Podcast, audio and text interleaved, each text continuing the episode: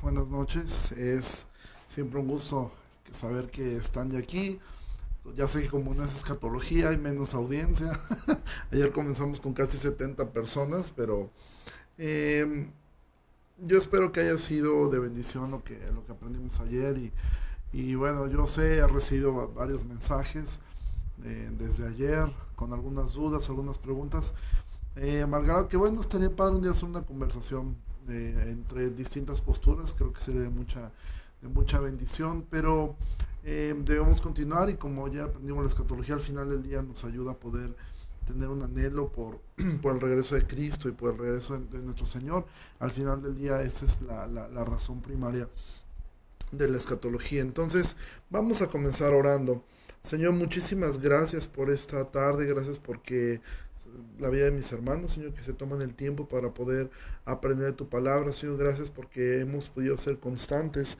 Nos has dado la, la bendición de la salud para poder continuar día a día, semana a semana, em, con, con, este estudio que ha sido mucha bendición primeramente para mí. Te ruego que bendigas a mis hermanos y nos ayudes a poder eh, nuevamente mirar a Cristo en tu palabra y poder aprender de ella. En el nombre de Jesús oramos. Amén. Bueno, como saben, bueno, ya vamos, hoy comenzamos el capítulo 12. Estos capítulos son los capítulos donde más lento nos iremos. Yo estoy previendo que esto lo acabemos por ahí de la segunda semana de... Em, estamos que abrir la segunda semana de mayo más o menos. Por ahí yo espero que lo acabemos por ahí del 16, del 15 de mayo. Yo espero que lo podamos terminar el estudio de Romanos. Y de ahí este, pues ya pondremos a votación si seguimos estudiando algo más. Eh, o ya nos dedicamos a, guardar la cuarentena en Santa Paz.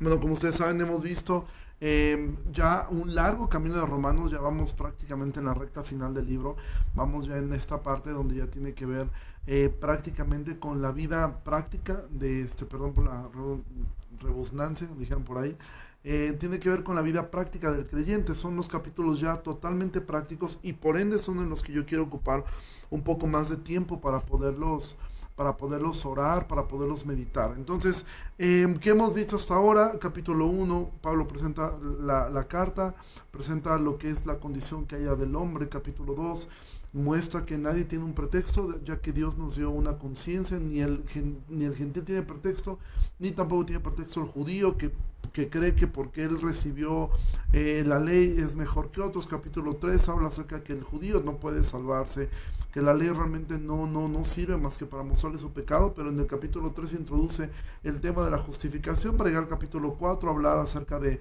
de Abraham, cómo es que él creyó a Dios y le fue contado por justicia, pone el ejemplo de nuestras dos cabezas federales, Adán y Cristo, para llegar al capítulo 5, retomar el tema de la justificación, pasar al capítulo 6, donde nos muestra que el, eh, que el creyente que ha sido justificado, está muerto al pecado, por ende ya no debería estar esclavizado al pecado porque fuimos muertos juntamente con Cristo y el, y el, y el bautizo es un símbolo de eso.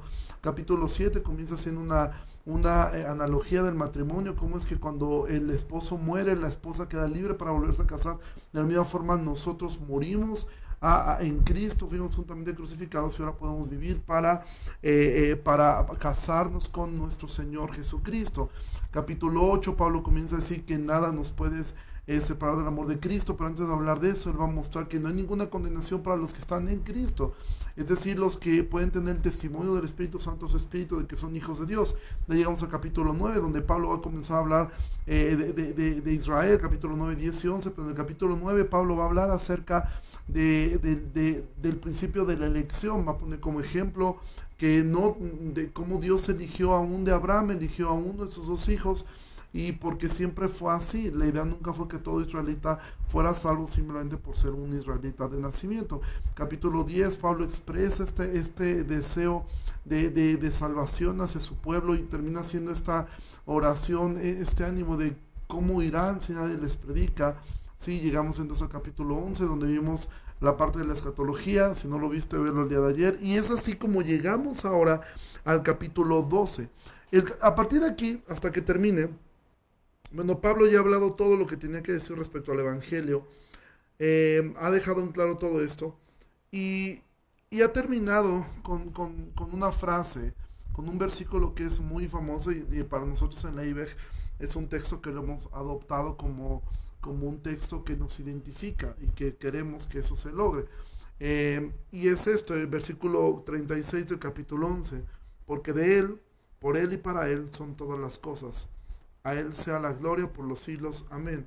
Entonces, a partir del capítulo 12, Romanos va a responder esta pregunta, ¿cómo es que debería vivir un creyente que ha creído todo lo que Pablo ha hablado? ¿sí? Que ha creído que es pecador, que ha creído que está perdido, que ha creído que la justificación lo obtiene únicamente en la fe en Cristo, que ha creído que sus obras no le ayudan de nada, que ha creído que eh, eh, el creer en Cristo lo va a llevar a dar fruto, un fruto de arrepentimiento, que ha creído que debe luchar con toda su fuerza contra su carne, y ha, ¿cómo es que ahora se ve, se mira esta, esta, e, e, esta vida? Porque ahora Pablo va a presentar cuáles son nuestros deberes como creyentes, cuáles son lo que nosotros debiéramos hacer, cómo es que ahora el Evangelio se vive.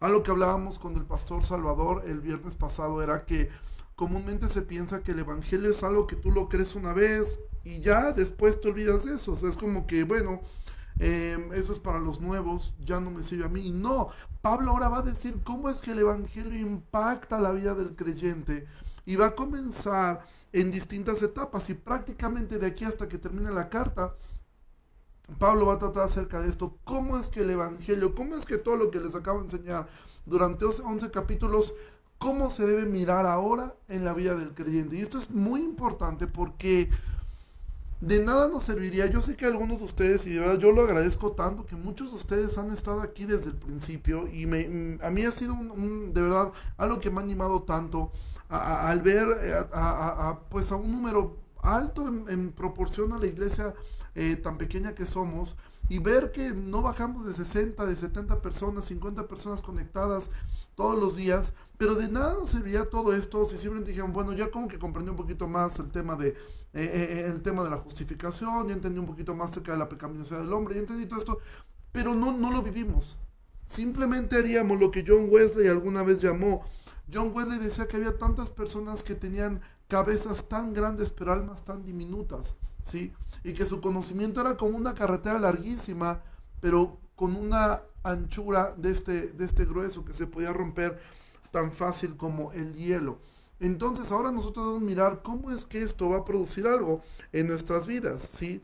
Entonces, Pablo va a hablar acerca de cómo es que el Evangelio impacta nuestra vida, en nuestra santificación personal, en nuestro servicio a otros, en nuestra actitud con el gobierno, en nuestra actitud con nuestros hermanos más débiles.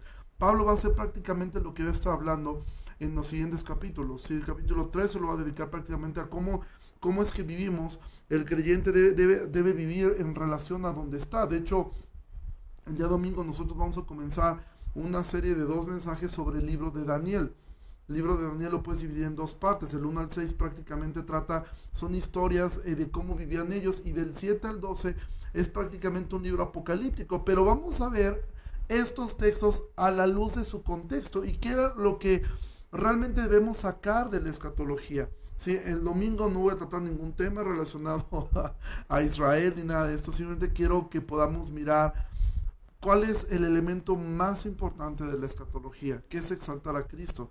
Pero el capítulo 13, Pablo va a hablar acerca de esto.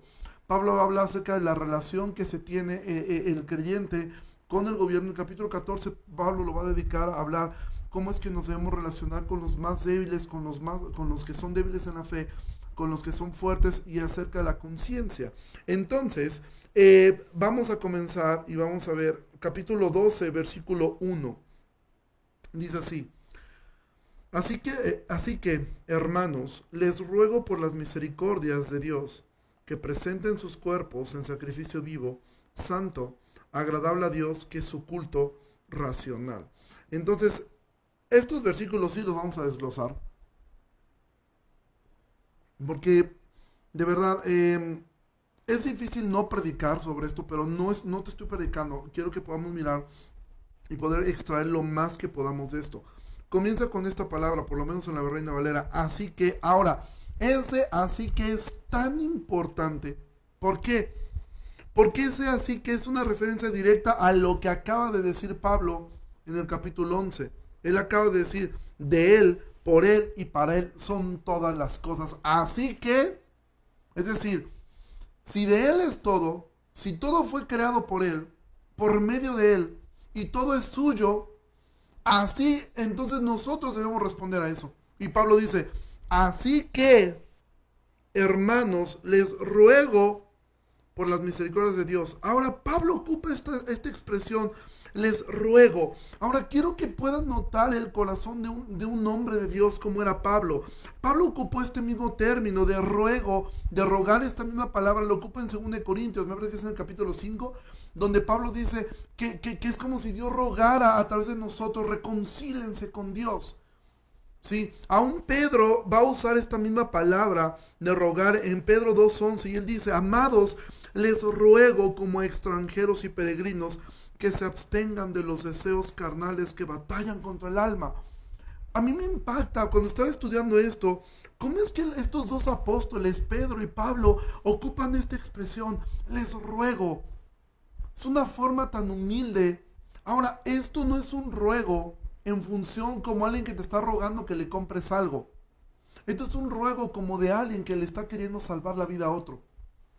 Si esto no es un ruego de por favor, es que si no yo me muero. No, es que si no tú te mueres. Es que si no el que se va a hacer daño eres tú.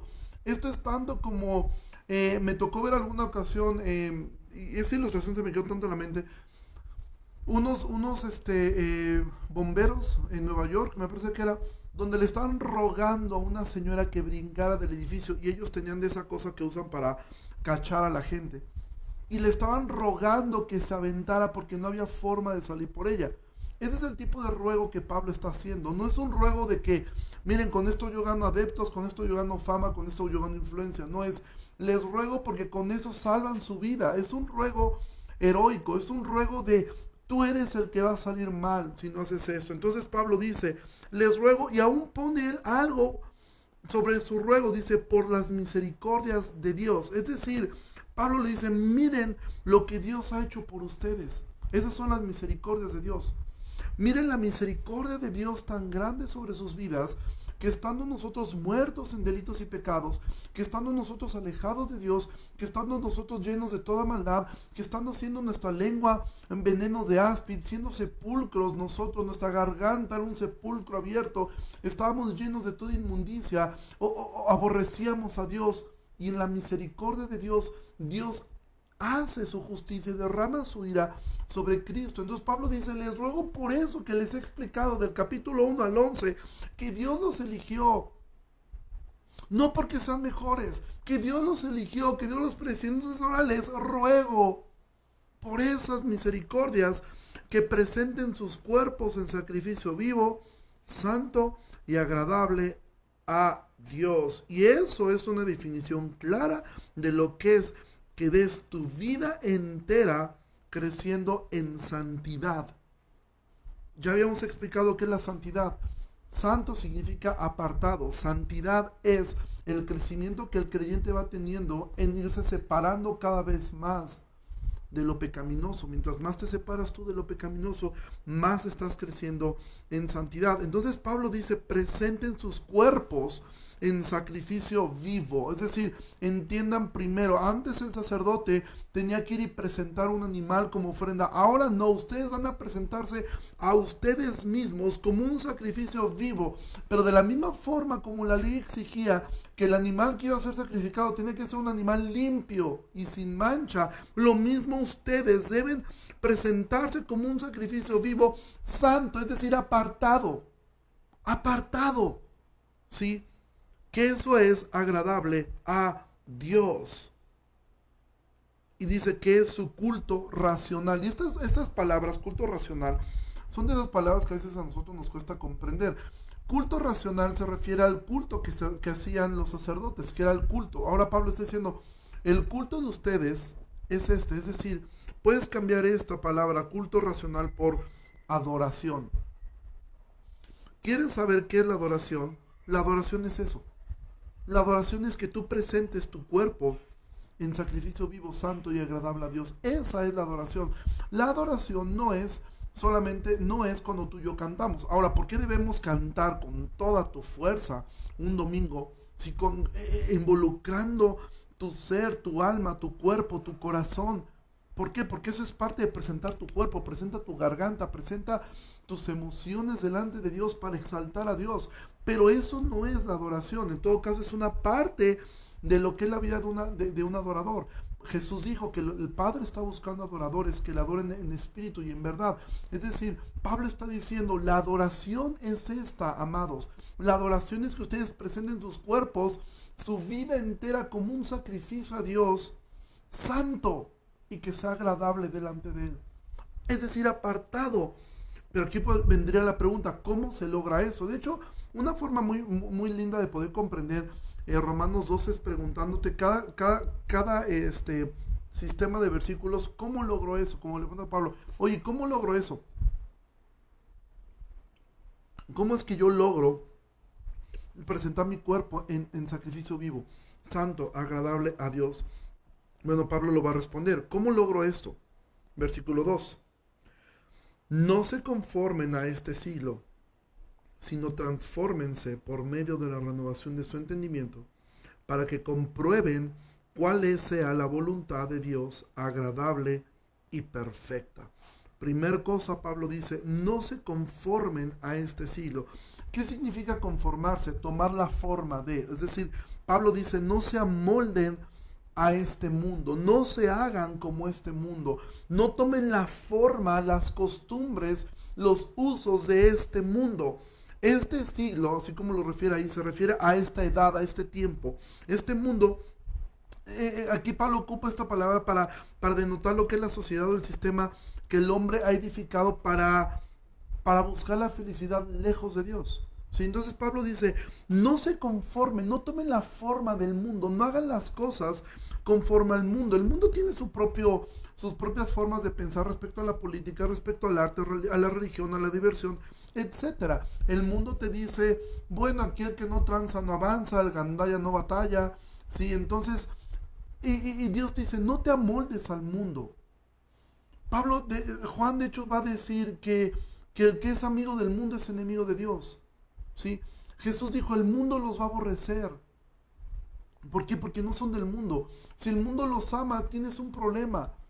Pablo dice, ¿cómo logras tú crecer en santidad? ¿Cómo logras vivir una vida de adoración? Primera cosa, no tomes las formas del mundo. No te hagas como el mundo que no te entretenga lo que el mundo le entretiene, que no busques diversión en donde, donde el mundo busca diversión. Si tú no tienes una lucha y una guerra contra lo que es el mundo, si tú no estás luchando contra el mundo, tú no estás luchando por dejar fuera lo que es el mundo, lo más probable es que tú seas parte del mundo. Y no importa qué tan intelectual seas, no importa qué tan inteligente seas, el, puritano, me parece que fue eh, eh, eh, Thomas Brooks, decía, el infierno está lleno de mentes brillantes y de teólogos brillantes y de predicadores brillantes y de pastores brillantes.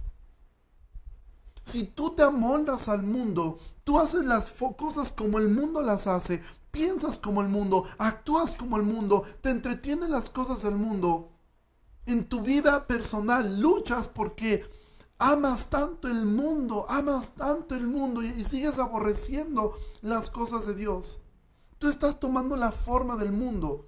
Si cuando tú tienes un problema, tú acudes y dices. Eh, te dicen, ¿sabes qué? Manda a volar a tu esposo. Eso es hacerlo a la forma del mundo. Manda a volar a tu mujer. Eso es la forma del mundo. Cuando en vez de buscar a Dios, tú buscas el alcohol, eh, los amigos, etc. Tú tomas la forma del mundo. Si tú lo que te deleita más es el mundo, es el entretenimiento en el mundo, Amado, tú perteneces al mundo. Si tú no oras, tú no lees la Biblia y lo que más te entretiene es el mundo, tú eres el mundo. Y Pablo dice, ¿quieres ser un adorador? ¿Quieres presentar tu cuerpo en sacrificio vivo, santo, agradable a Dios? ¿Qué es tu adoración, tu culto racional? Primera cosa, tú tendrás que tener una separación del mundo. No puedes tomar la forma del mundo. Si no puedes querer quedar bien con todos, ¿sí? Hace unos días escuchaba una, enseñanza acerca y, me recordó tanto del problema de la iglesia emergente. Esta iglesia queda bien con todos. ¿sí? Hay que quedar bien, entonces no sé, eh, eh, iglesias que buscan, no sé cómo le voy a hacer, pero tengo que quedar bien con todos. Quiero quedar bien con los jóvenes, entonces me voy a vestir de una forma que a los jóvenes les guste. Y si tengo que hablar con groserías, con albures, en doble sentido, lo voy a hacer con tal de quedar bien con los jóvenes. ¿Sí? Ahora que el aborto, no, yo no quiero decir que el aborto está mal, entonces tengo que inventarme algo para poder justificar, para quedar bien con todos. Entiende algo, amados, nosotros los creyentes, la iglesia de Cristo, somos contraculturales, somos considerados, y eso es algo que debes entender. A ti como creyente te van a considerar como lunático, como fanático, como terco, polémico, religioso, homofóbico, proselitista, extremista, problemático, intolerante. Somos ofensivos para este mundo que ama la mentira pero aborrece la verdad. Por eso Pablo dice, no, no tomes la forma del mundo. Y podríamos preguntar, ¿cómo logro eso? ¿Sí?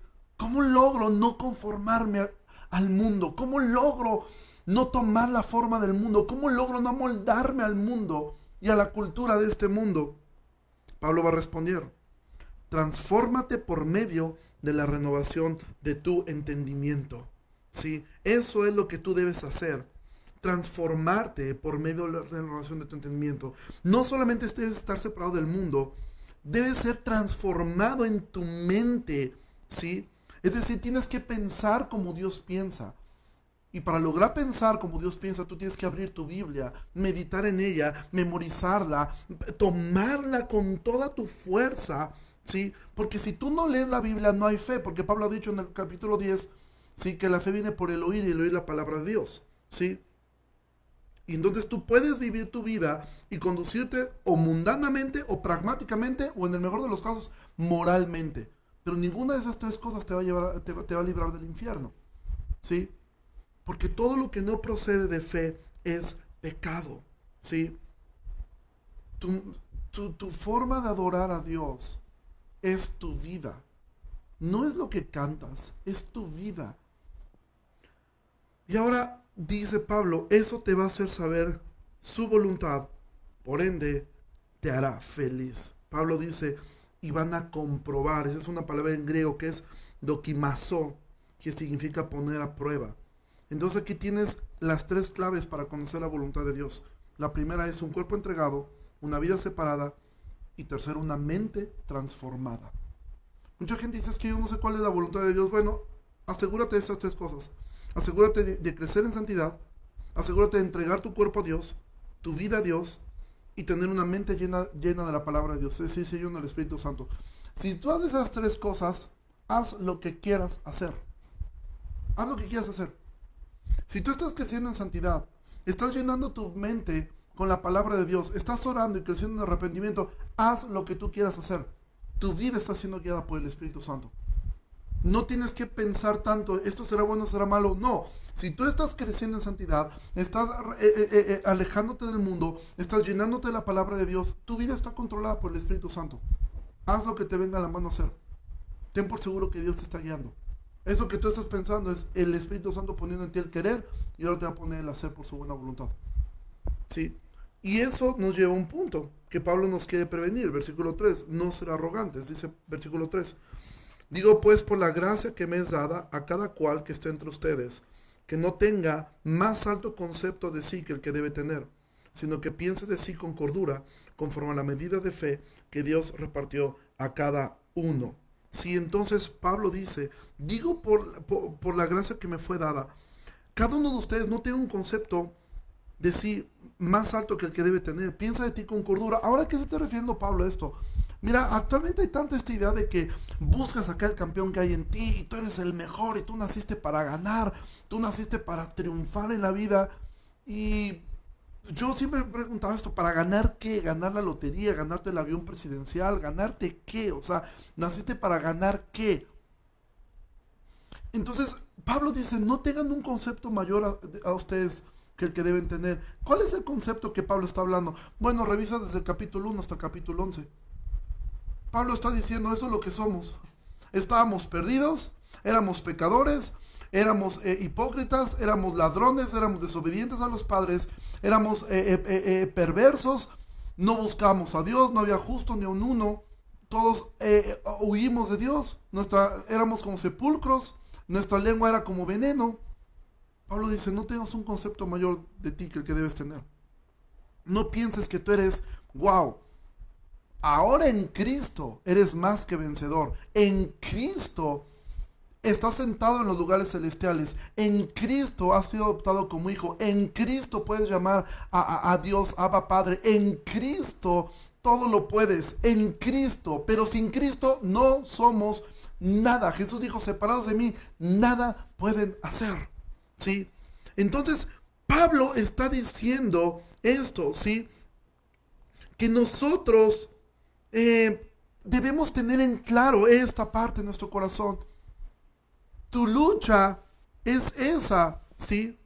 Tu lucha es busca hacer la voluntad de Dios. Sí, como quien nos comparte Pame, no puedes jugar en los dos equipos, efectivamente. Andrea dice, nuestra lucha no es hacer el bien o el mal, sino la voluntad de Dios. Eso es lo que nosotros venimos a hacer. No venimos aquí a pensar qué es lo que se me ocurre o qué es lo que yo pienso que debo hacer. Es, yo debo vivir para la gloria de Dios. Y entonces versículo 4 Pablo va a decir, porque de la manera en que un cuerpo tenemos muchos miembros, pero no todos los miembros tienen una misma función, así nosotros siendo muchos somos un cuerpo en Cristo y todos miembros los unos de los otros. Y ahora Pablo usa la metáfora del cuerpo para ejemplificar lo que es la iglesia. Entonces, Pablo ha dicho, ¿cómo vas a vivir el Evangelio desde el capítulo 2 hasta que termina... Eh, eh, eh termina el libro de Romanos, Pablo dice, ¿cómo es que el Evangelio se ve en nuestra vida? Primera cosa, una vida de adoración. Segunda cosa, una vida de servicio. ¿Sí? El Evangelio lo primero que hace es transforma tu propia vida para crecer en santidad, para que tú presentes tu, tu, cuerpo como sacrificio vivo, agradable y santo, que es tu culto racional, es decir, en adoración. Transforma tu mente para que no te amoldes al mundo. Esto es todo un proceso de santificación. Lo segundo es una vez que ha sido e-, eso hecho en tu vida, el Evangelio te va a llevar a servir a otros y en específico en tu iglesia local. Entonces Pablo va a decir primero, de manera que teniendo diferentes dones, según la gracia que nos es dada, si el de profecía, úsese conforme a la medida de fe. Entonces Pablo comienza aquí una serie de dones. En la Biblia existen tres listas de dones que Dios ha dado. Algunos han llamado que están los dones del Padre, los dones del Hijo y los dones del Espíritu Santo. Los dones del Padre se les ha identificado siempre a los de Romanos capítulo 12, porque son los dones que Dios dio a su iglesia, para dotar a su iglesia específicamente. Los dones del, Hijo son los que están en Efesios capítulo 5, ah, me parece sí, 5 6, eh, que, es, que aún nos constituyó eh, apóstoles, otros profetas, eh, maestros, evangelistas este, y pastores. Y los dones del Espíritu, que son los que tenemos en Corintios capítulo 12. No voy a entrar aquí al tema de los dones, sin embargo, bueno, los que no lo saben, yo pensé que esto ya había pasado a las partes polémicas, pero no es así. Em, yo soy continuista, yo creo que los dones continúan, yo creo que los dones siguen vigentes, los dones actualmente, en mi convicción, siguen operando de la misma forma como operaban en el, en el Nuevo Testamento a través de la iglesia, ¿sí? Entonces, cuando Pablo aquí está hablando acerca del don de profecía, bueno, es una palabra en griego que es profetia, sí que significa la proclamación de la mente y consejo de Dios. No se refiere necesariamente a algo predictivo, ¿sí? Sin embargo, un profeta es una persona que habla de parte de Dios y que declara la voluntad de Dios. Ahora, ¿por qué sí creo que Pablo está hablando aquí también que pudiera ser también predictivo. ¿Por qué? Porque Pablo en el siguiente versículo va a hablar acerca del don de enseñanza. Entonces, aunque aquí la profecía, sí, evidentemente, un profeta mayormente es alguien que está proclamando la palabra de Dios. Es decir, una persona que está predicando realmente está haciendo una función profética.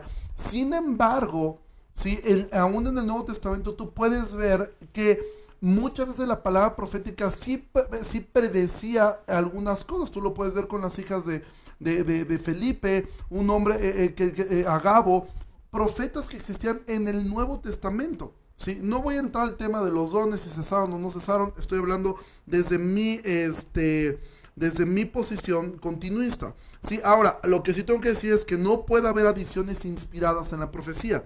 ¿sí? Al cuerpo de doctrina. Es decir, ningún profeta actualmente puede decir, Dios me reveló algo que no está en la Biblia. De eso deséchalo completamente. ¿sí? La profecía jamás va a agregar nada a la doctrina. De hecho, podríamos decir, como decía Martín Lutero, en sí no hay revelaciones nuevas. Si alguien llega y te dice algo que está en la Biblia, bueno, no fue una revelación, fue una iluminación de lo que él vio ahí. ¿Sí? Y si lo que te dice no tiene un sustento bíblico, pues entonces no lo debes ni siquiera tomar en cuenta. Actualmente hay muchas personas que dicen tener dones proféticos, que dicen, es que Dios me dijo que hagamos esta, y eso no tiene ningún sustento bíblico. Entonces tú no debes hacer eso. Nunca la profecía va a agregar algo al cuerpo doctrinal, a lo que ya está escrito. Jamás, nunca. No lo va a hacer. Y si lo hace, eso, eso no proviene de Dios.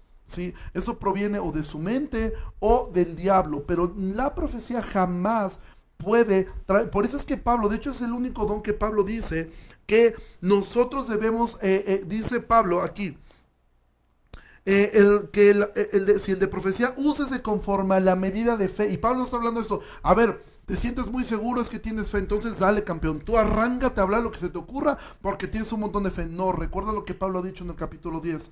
La fe viene por el oír y el oír la palabra de Dios. Es decir, el profeta debe echar mano de la medida de fe, es decir, la medida del conocimiento en la palabra de Dios. Antes de hablar, antes de, abrir la boca y decir así dice el Señor, debe de estar seguro que así ha dicho el Señor. ¿Sí?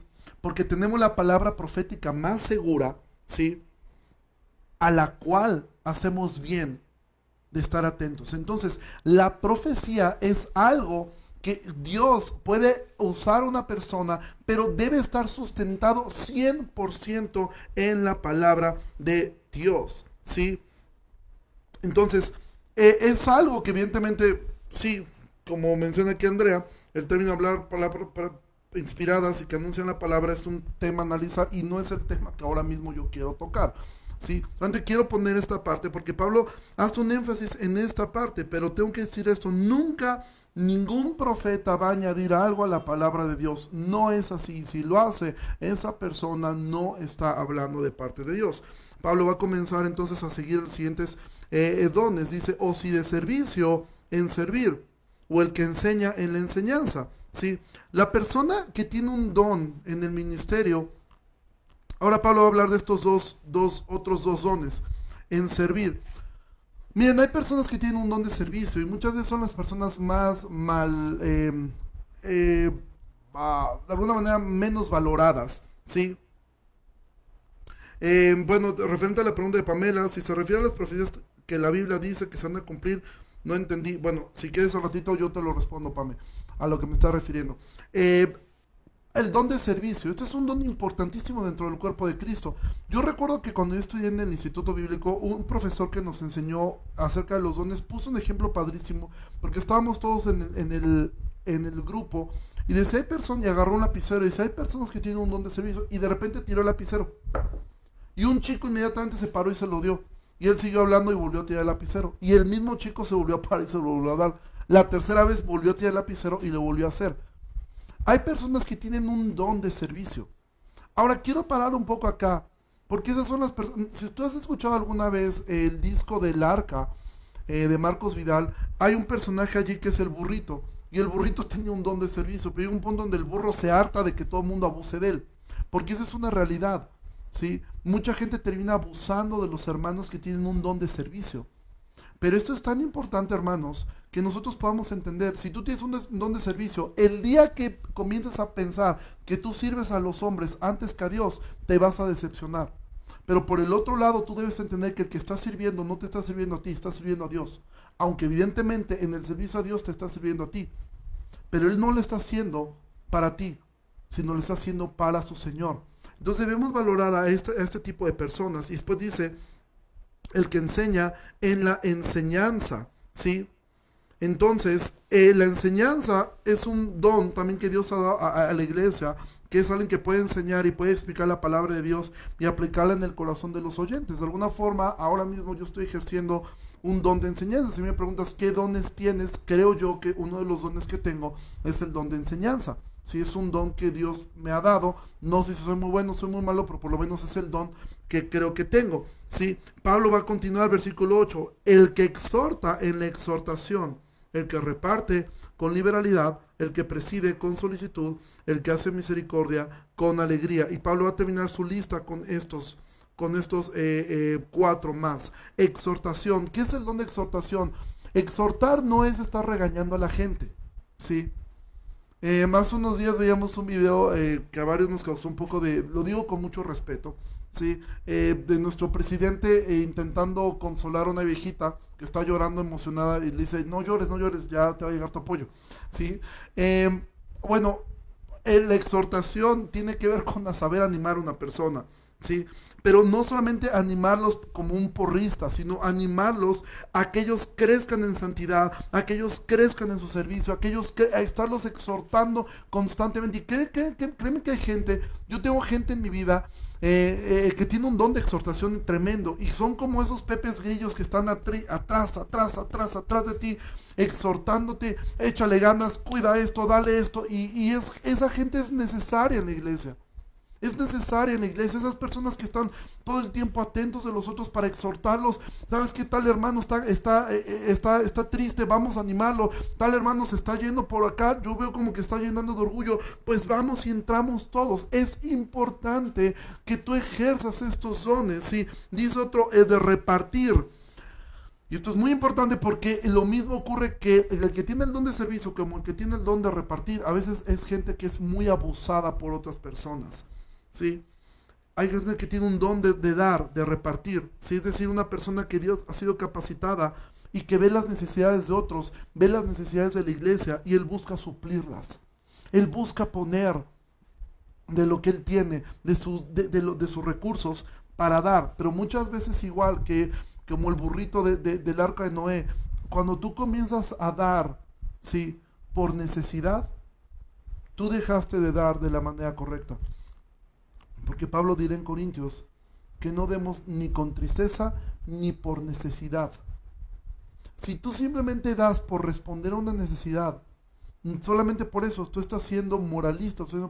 Si tú lo haces porque la Biblia te dice, me viste a mí eh, en la cárcel, me viste a mí tener sed y no me diste nada, entonces tú lo haces porque lo haces para tu Señor. Y nunca vas a decepcionarte porque nunca vas a estar esperando algo de esa persona el don de dar, y esto es un ánimo hacia los hermanos, busca qué tienes en estos tiempos y ayuda a tus hermanos. Ayuda a tus hermanos con tus recursos. Ayuda a tus hermanos con, con tu dinero. Ayuda a tus hermanos con algo que puedas proporcionarle. ¿sí? Ahora mismo hay tantos en nuestra iglesia, en otros lugares, ¿sí? que están padeciendo necesidades, que están pasando tiempos muy duros, y hay personas de, ustedes que están escuchando esto, que simplemente están acumulando y dices, ah, qué padre, ahorita casi no tengo gastos, porque no me cobran las tarjetas, no tengo esto, pues está bueno, ¿no? Entonces voy a hacer mi ahorrito más grande. Deberías estar pensando cómo bendecir a otras personas. Y si tú tienes un don, no entierres tu don. Es peligroso enterrar tus dones. Es peligroso meterlos en la tierra y decir yo no los voy a usar. Sí, es peligroso. Karina nos comparte este versículo de la nueva traducción viviente. Predica la palabra, persiste en hacerlo, sea o no oportuno, corrige, reprende y anima con mucha paciencia, sin dejar de enseñar. Entonces, si tú tienes un don de dar, hazlo, hazlo. Pero considera primero a tu familia en la fe. Considera a tus hermanos en la fe. Obviamente, considera a tu familia nuclear primero. Esposo, esposa, hijos, padres. Una vez hecho eso, considera tu familia en la fe.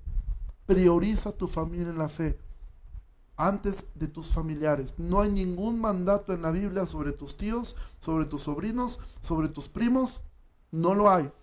Antes de, tienes un mandato de honrar a tus padres y de proveer para tu casa. Y de ahí tu siguiente mandato es dar primeramente a la familia de la fe. Y no me estoy refiriendo a, las ofrendas a la iglesia, que también es otro tema, pero me estoy refiriendo a, tus hermanos en la fe. Si ves que hay una necesidad en ellos y tú tienes, no cierres tu corazón, no endurezcas tu corazón y sirve a tus hermanos. Pablo continúa diciendo que hay otro don, el don de presidir. ¿Qué es presidir? Es liderar. Hay mucha gente que tiene un problema con esta palabra, liderar. Eh, la palabra presidir en griego significa, eh, la palabra en griego es una palabra que es proístemi, que significa estar delante en rango, es decir, un líder, ¿sí? Un líder es una persona que lidera. Ahora, ¿quiénes son mayormente quienes toman este, este, tienen este don o lo manifiestan?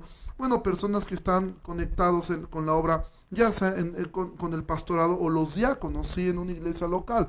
en nuestra iglesia local tenemos dos diáconos y tenemos un cuerpo de liderazgo que eh, yo, yo creo, espero y confío que ellos tengan un don de presidir. el don de presidir no es que tenga un don de mandar a otros, yo tengo el don de mandar. Es decir, yo soy patrón, así pasé patrón, entonces yo sigo, yo, yo reparto, yo digo, tú haces esto, tú haces el otro. El don de presidir es un don de saber liderar bajo el principio que Jesús nos enseñó. El que quiera ser el mayor, sea el servidor de todos los demás. ¿Quieres liderar? ¿Quieres presidir? Aprende a servir a los demás. Aprende a dar de tu tiempo. Aprende a dar de tus recursos. Aprende a dar de, lo que tú eres. ¿sí? Entonces, eh, debemos aprender nosotros a llevar esta parte para el, para el Señor. ¿sí? Y el último don que Pablo menciona es el don de misericordia. Mira, el don de misericordia es una capacidad o un talento sobrenatural que Dios le ha dado a algunas personas para tener eh, una empatía por las, por las demás personas, por las personas en angustia, ¿sí?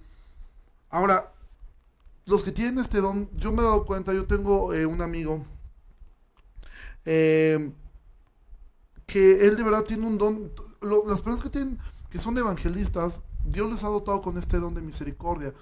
Y de verdad yo, yo tengo, ustedes lo conocen a, él, este, por eso no menciono su nombre, pero él es un evangelista que de verdad a una persona en la calle y yo tengo que ser honesto, hay días donde yo que no tengo ese don de misericordia, obviamente siento una empatía, pero no al grado de poderme quedar a veces hasta dos horas hablando con una persona en la calle, soy honesto, ¿sí?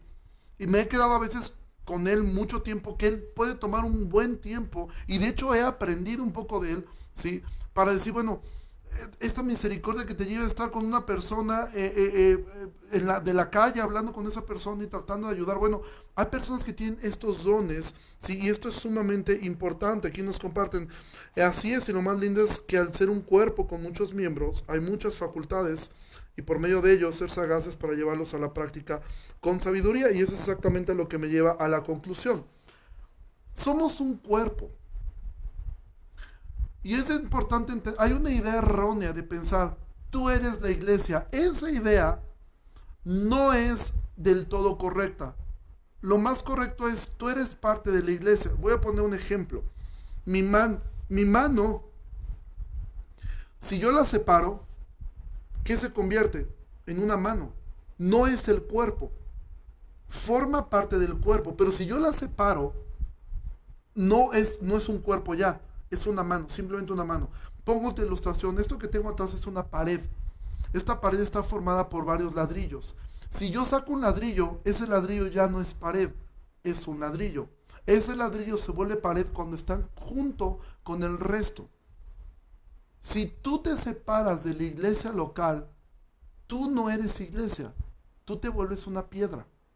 ¿sí? Una piedra que se va a ir apagando poco a poco porque Dios nos ordenó a congregarnos.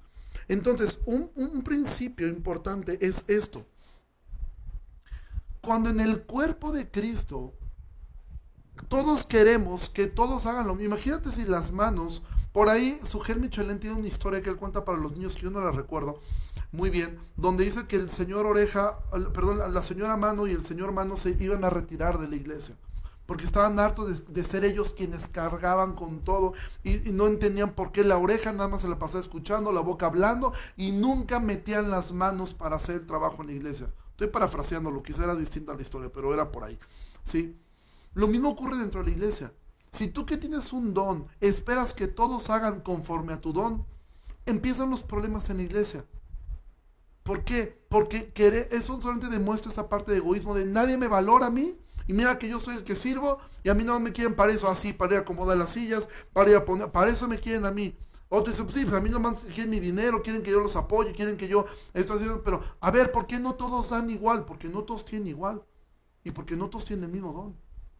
¿Sí? Entonces debemos entender que somos un cuerpo en Cristo.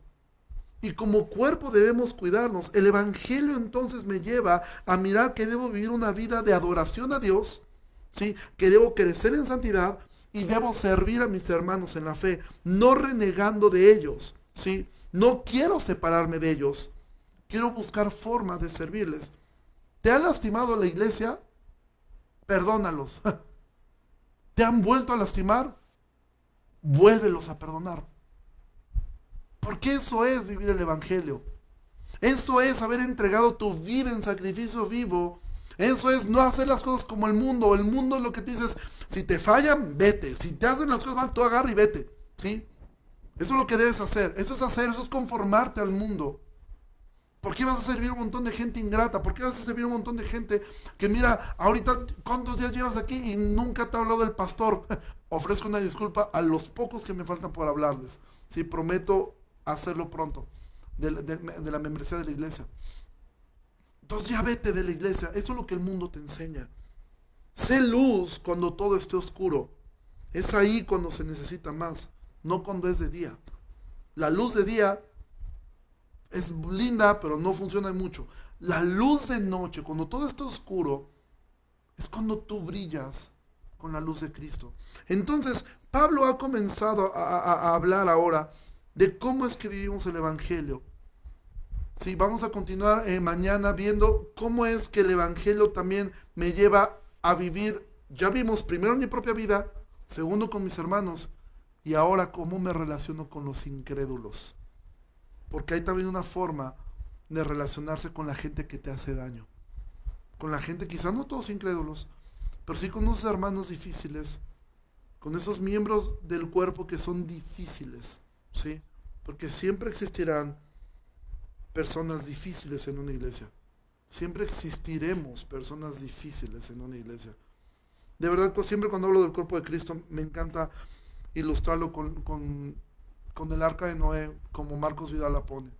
Somos tan distintos. Somos parte de un cuerpo. Cristo nos salvó y ahora estamos ahí todos metidos en esa arca de salvación que es Él. Y ahí estamos todos. Y a veces no nos aguantamos, a veces no nos soportamos. Pero algo que debemos entender es aprender a dolernos. Porque, ¿qué ocurriría? Por ejemplo, piensa en tu propio cuerpo. ¿Qué parte de tu cuerpo no te gusta? Por ejemplo, a mí una parte de mi cuerpo, no es que no me guste, pero no entiendo por qué Dios me dio una nariz tan, una nariz tan pequeña, ¿sí? Eh, con semejante cuerpezote. Pero Dios me dio una nariz muy pequeña. Ahora, el hecho de que no esté yo tan contento con mi nariz no significa que la voy a cortar. Hay gente que dice, no me gustan mis orejas. Y dale unas tijeras, bueno, ¿te las cortas? No. O sea, no me gustan, pero no como para cortarlas, para arrancarlas de mí. ¿sí? Lo mismo ocurre en el cuerpo de Cristo. Alguien es difícil, no lo vas a arrancar. ¿Qué vas a hacer? Ayudar, ayudar, servir y entender. Tú tienes un don. Ahora, si tú dices, yo no sé qué don tengo, piensa qué es lo que más te gusta hacer. Dice, a mí me gusta servir a otros, a mí me gusta eh, liderar, a mí me gusta eh, eh, el proponer cosas. Bueno, probablemente tengas un don de percibir. a ti dices, ¿sabes que A mí lo que me gusta es enseñarle a otros, a niños. Sí, es un don de enseñanza. No es tan difícil saber qué don tienes. Simplemente fíjate en tu propia vida qué es lo que más te gusta hacer. Y es muy probable que sobre eso vaya yendo tu don. Y sí, como dice Ricardo Hernández, también hay cizaña eh, eh, dentro del trigo. Sí, también va creciendo la cizaña. Y Dios no la ha quitado, la va a quitar hasta el final. Entonces, a veces ese hermano que piensas que es la cizaña, quizás no sea cizaña, ¿sí? Eh, quizás un hermano que está creciendo de una manera difícil. Y eso, por eso Pablo en el, en el 14 va a hablar acerca de los débiles en la fe y los fuertes en la fe. Entonces, em, concluimos de esta forma. Debemos ver que el Evangelio, lo que hemos aprendido, impacta en nuestras vidas. Impacta en nuestras vidas y nos lleva a ser cada vez más como Cristo, como nos comparte eh, eh, Monse. Gloria a Dios por la diversidad de dones con los que Dios ha dotado a su iglesia. Él nos guarde siempre en amor entre todos los miembros, aun con los callitos que a veces nos lastimamos. Y vaya que nos lastimamos, pero la iglesia es un hospital, ¿sí? un hospital de gente que está siendo santificada. No es un museo de gente perfecta, no es un museo de santos perfectos. ¿sí? Pero es aquí donde el Señor ha querido formarnos y moldearnos. Cuando tú ves que Dios está formando a Cristo en ti, lo está formando a través de tus hermanos, a través de los tiempos difíciles y a través de los tiempos duros. Entonces, con eso terminamos esta primera parte este, de, lo que son los, eh, cómo vivimos el Evangelio. Continuamos el día de mañana con el capítulo 12 y terminaremos con el capítulo 13, que es cómo vivo el Evangelio en relación al gobierno ¿sí? Y creo que ahí todos, todos, empezando por mí, vamos a aprender muchas cosas. Y eran cosas que tenemos que corregir. Yo les bendiga mucho, que pasen una excelente, excelente noche. Una disculpa que cada vez me largo más, pero este, eh, trataré de hacer un poquito más, más resumido. Yo les bendiga a todos y vamos a terminar orando. Señor, muchas gracias por tu palabra. Gracias porque nos permites aprender de ella, Señor. Gracias porque muestras tu bondad para con nosotros. Te pido, Señor, que nos ayudes a presentar nuestros cuerpos en sacrificio vivo, santo, agradable a Dios, que eso es la adoración que nosotros debemos hacer hacia ti, Dios. Te adoramos y ayúdanos, Señor, a adorarte siempre en espíritu y en verdad. Bendice las iglesias que están aquí representadas, Señor, en Chicontepec, en Veracruz, Señor, en Jalapa, Señor, eh, en Córdoba. Gracias, Señor, por tu palabra y gracias, Señor, porque tú has decidido usarnos a nosotros. En el nombre de Jesús oramos. Amén. Bueno, recuerden, el día, de, el día viernes tendremos a José Lo Mercado. Por ahí sí puedes conseguir su libro. Hay un Recursos 316 con Claudio. Eh, trata de conseguir el libro. Es un excelente libro. Si tienes Kindle, también lo puedes descargar en Amazon. Este, un buen libro, una buena lectura. Y eh, si tienes preguntas respecto al matrimonio, no dudes en hacerlas. ¿Vale? Entonces, que Dios te bendiga mucho, que pases una excelente noche y nos vemos previamente Dios el día de mañana. Hasta luego.